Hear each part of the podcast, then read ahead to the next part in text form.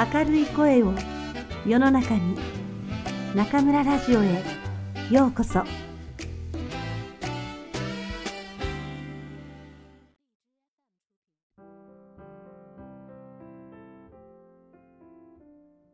我が輩も猫である。猫の神様村山由佳。やがて知ったことだけれど彼女は私にだけそう言ってくれるわけじゃなかった。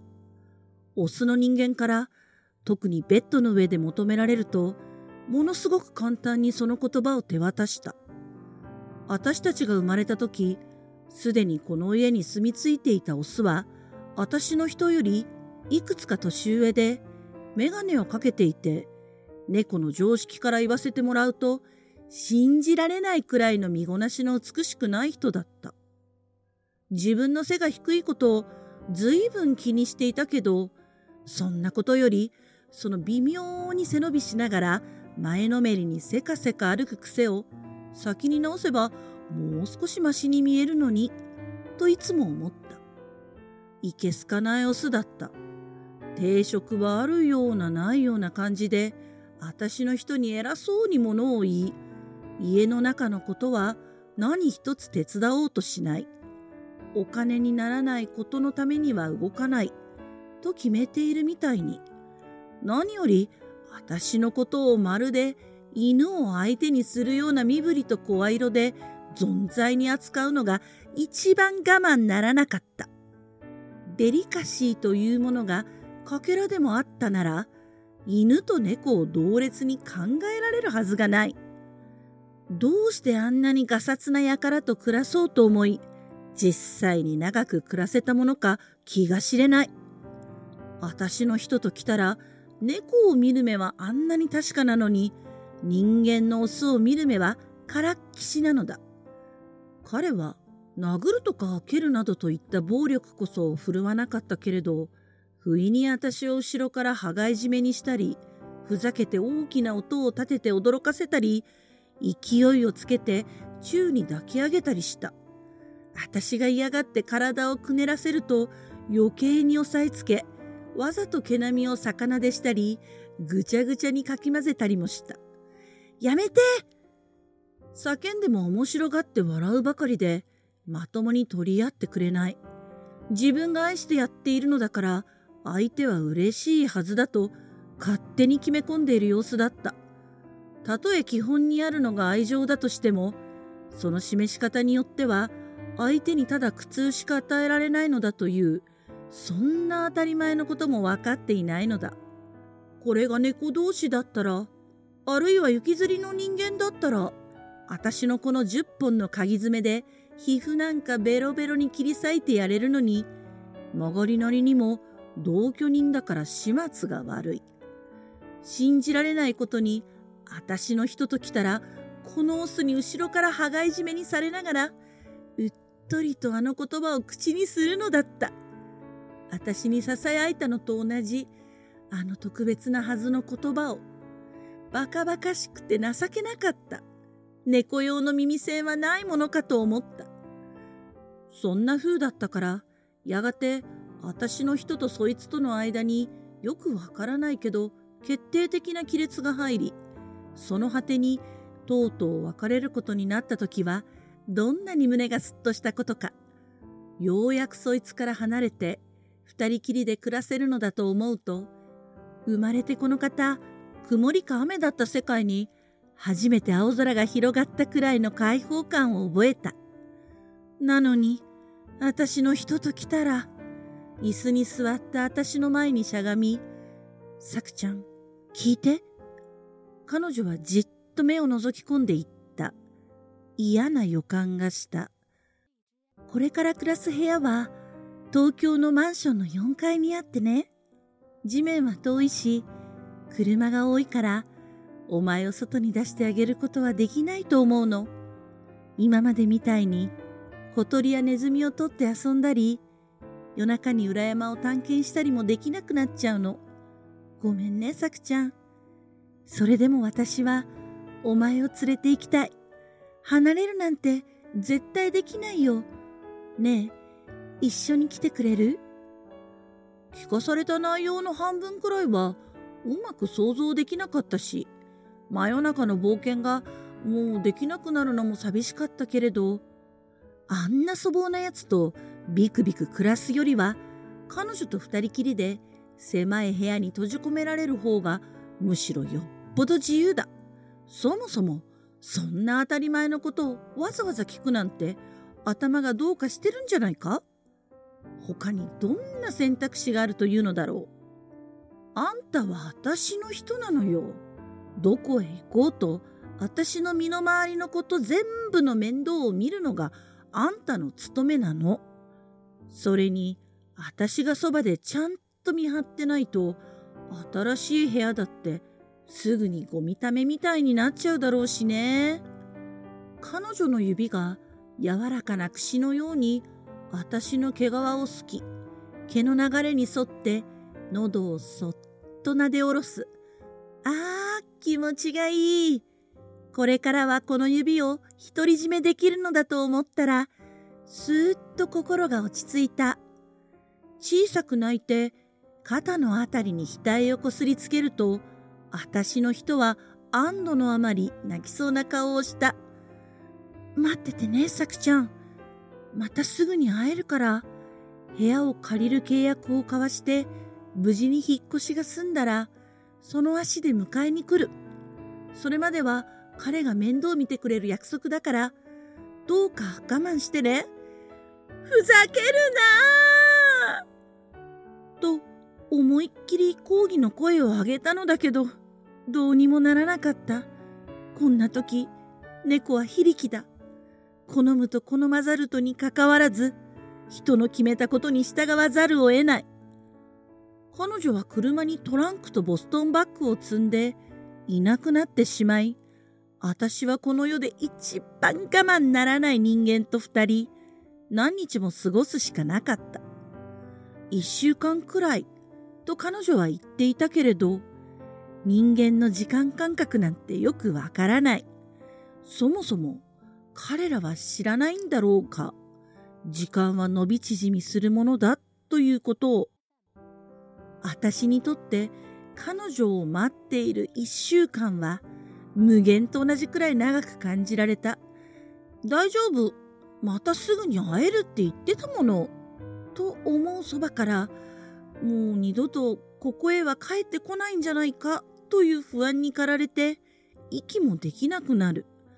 本当に、本当に私を迎えに来る？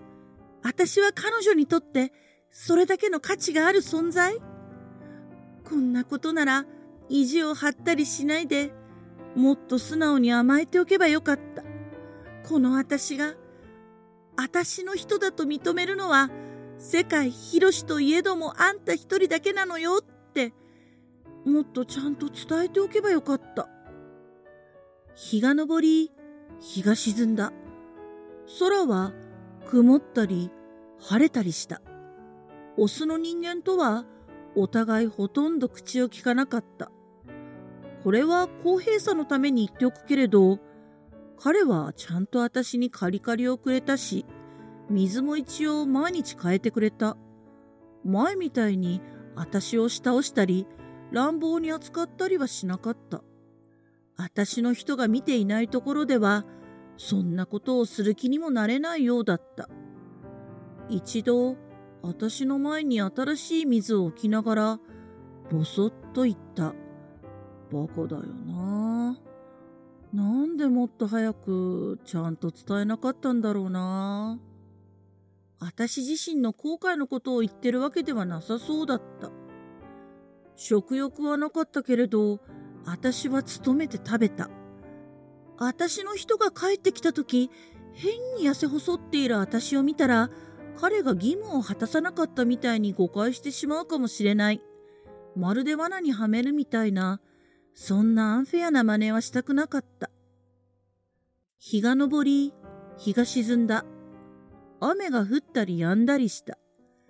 私は全身全霊で祈った。神様、私の人を今すぐここに連れ戻してください。だって、寂しいんです。寂しくて、会いたくて、たまらないんです。そうしてある日、私の耳はその音を捉えた。次の瞬間、出入り口へと走っていた。専用の小さな扉を額で押し開けて、外へ飛び出すと、ああ、やっぱり見覚えのあるごつくて四角な車が止まっていて、運転席から彼女が降り立つのが見えた。私は駆け寄り、足元に体をこすりつけた。さくちゃん、懐かしい声が降ってくる。さくちゃん、ただいま、元気だった？何言ってるのよ、バカ元気なわけないじゃないデニム地に爪を立てて、足をぐいぐいよじ登り、シャツの胸のあたりをもみくちゃにしてやり、首たまにすがりついて、顔中に鼻先をこすりつける。わかった、わかったから。わかってない私の気持ちなんかどうせ全然わかってない。ひっきりなしに泣き立てる私をなだめるように撫でさすって抱きしめ、彼女は湿った声で言った。私もだよ。私も会いたかった。寂しくて、寂しくてたまらなかったよ。そうして私たちは二人で新しい部屋へと移った。生まれて初めて車に乗せられて移動する間、私は2秒に1回ずつ力いっぱい泣いて、かまぼこ型のバスケットに閉じ込められるのが大変に不快であることを私の人に教えてやった。ねえ、わかったってば、さくちゃん。彼女はお得意の言葉を繰り返した。嫌なのはわかってるけど、もうちょっと我慢して。泣いたからって早く着くわけじゃないんだよ。トンネル中に響き渡る私の異議申し立てに並行した彼女は、とうとうカーステレオのボリュームを上げてため息をつき、さくちゃんにもボリュームのつまみがついていたらよかったのにね。失礼極まりないことを言った。私たちがこれから暮らすことになった部屋は、田舎の一軒家に比べたら本当に狭かった。窓から見えるのは一面の緑の田んぼじゃなく黒っぽい運河と無機質なビル群だ。サッシの縁に飛び乗って外を眺めていると日に何度も川岸の船宿から古ぼけた屋形船が出て行ったり対岸のビルを背景に巨大な芋虫みたいなモノレールが横切っていったりした。空はちっとも青くなくて、晴れていても白っぽかった。私の人はずっと沈んでいた。感情の激しい波がしばしば襲ってきて。そんな時彼女は一人、体を震わせて痛みをこらえていた。彼女が枕に突っ伏して長い間じっとしている時、私はそばへ行き、こめかみや耳のあたりの匂いを嗅いだ。塩っぽい体液の匂いがする時の方が、むしろ安心した。髭の先が触れると、彼女は顔を上げて私を抱き寄せる。まるで溺れかけた人が救命具にしがみつくみたいに。その方や手は体の内側に満々と叩いた涙のせいですっかり熱くなっていて、そんな時私は濡れた鼻先をあちこちに点々と押し当てては冷やしてやった。我慢なんかしなければいいのに、と思った。猫と違って、せっかく泣けるようにできているんだから、泣きたかったらもっと素直に泣けばいいのに。明け方、私の人がまだ眠っている時に、そっと布団を抜け出す。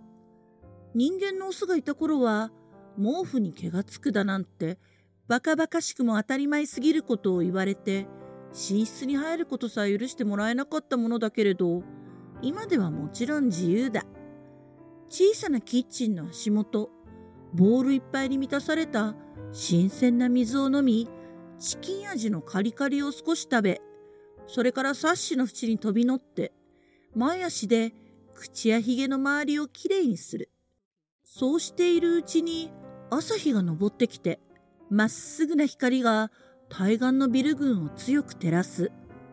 昼間はみすぼらしかった建物が、どれも皆黄金の延べ棒みたいに眩しく輝き出す。前に暮らしていた場所では、朝日が照らすものは裏山の木々であり、庭の花であり、クモの巣に連なる透明な露であり、草の根っこでうごめく昆虫だった。私は望めばすぐにそれらのそばへ行って匂いを嗅ぎ、手触りや場合によっては舌触りだって確かめることができた。私たちにとっての神様の恩寵を全身で受け止め、歓喜にひげの先を震わせることができた。今は違う。目に映るもののほとんどは、私が触れられない者たちだ。毛づくろいを終えると、私は音もなく床に飛び降りて、部屋を横切り、寝室に戻って、ベッドの枕元に飛び乗る。眠っている彼女に遠慮なんかしない。ザラザラの下で頬を舐めてやると、彼女は眉根にシワを刻みながらも、寝返りを打ち、布団をテントの入り口みたいに持ち上げて、私が中に入れるようにしてくれる。ぬくもって湿った空気は、私の人の匂いに満ちていて、私はしばらくそれを嗅いで味わってから中に潜り込み、そのままじゃ、まるで陰と陽のシンボルみたいだから、そっと向きを変えて、彼女の脇の下にすっぽり収まるように横たわる。彼女は私を潰さないように抱きかかえ、顎の先で私の額を優しく押して、再び夢と眠りの淵へと滑り落ちてゆく。私の定位置、私だけの場所。今、私が唯一触れられる確かなもの。にゃ